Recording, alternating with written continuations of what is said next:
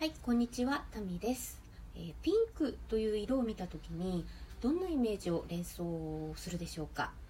例えばあの可愛いとか女性らしい優しいなど表現にね多少違いがあっても比較的似たイメージを持つ方が多いと思うんですよね、えー逆にピンクから強いとかかっこいいとかまあ男性らしいというようなね、えーイメージを想像する方は少ないんじゃないでしょうか。このピンクという色から想像するイメージが確立しているというかね、えー決まってある程度決まっているせいか好き嫌いがはっきり分かれてしまう色でもあるんですね、えー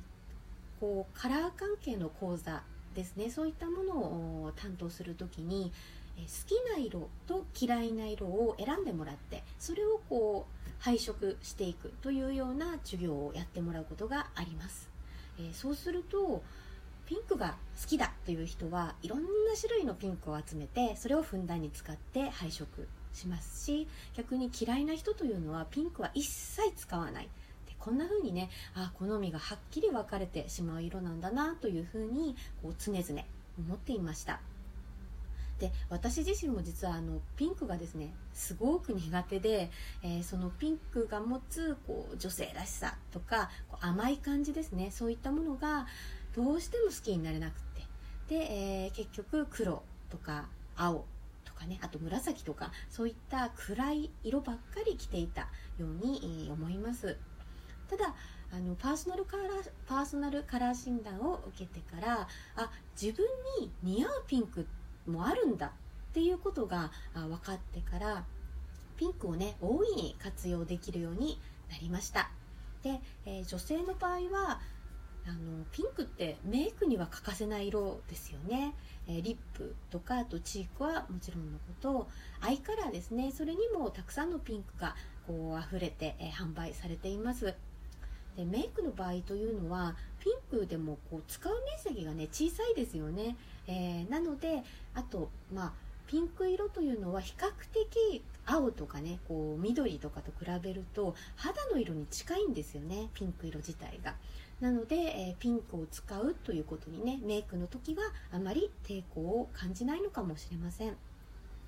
で、えーね、メイクにこうピンクを使ってる人でもじゃあ、ね、ピンク一色のコートを着て街を歩けるって聞かれると多分すごく抵抗があると思うんですよね、えーなので、えーメイクの、ねえーパターンを考えて服装を考える時にも小面積小さい面積で取り入れるようにすると甘くなりすぎないね可愛くなりすぎないピンクっていうのを楽しめると思います。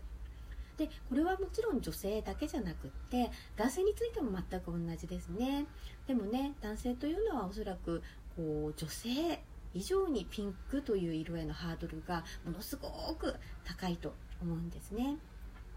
でもピンクという色をうまく使うと、まあ、ピンクって明るい色なので、えーお顔の近くに持ってくることで顔色が明るく見える。それからピンク自体が赤っぽい色ですね。赤とか、まあ、朱赤とかそういった色をに白を混ぜてどんどん明るくした色なのでいわゆる暖色系を明るくする、ね、そう言ってできたのがピンクなのでお顔の近くに持ってくると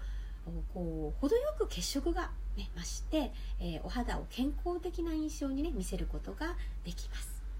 えー例えばそうですね。これからの季節だとジャケットとかカーディガンには紺ネイビーですね。紺色系の色を用いてで中に着るシャツだったり、ね、あとはカットソー T シャツとかそういったものをピンクにするとこう暗い紺と明るい、えーピンクの明るさのコントラストというのが効くのでとてもメリハリのある印象になります。でまたピンクの効果というので先ほどもお話しした話しかけやすい、ね、さらに健康的という印象にもつながりますね、えポイントはお顔の近くに小さなピンク。アクセントカラーになってぐっとおしゃれ感が増しますのでぜひ試してみてください。今日も最後までお聴きいただきありがとうございました。タミでした。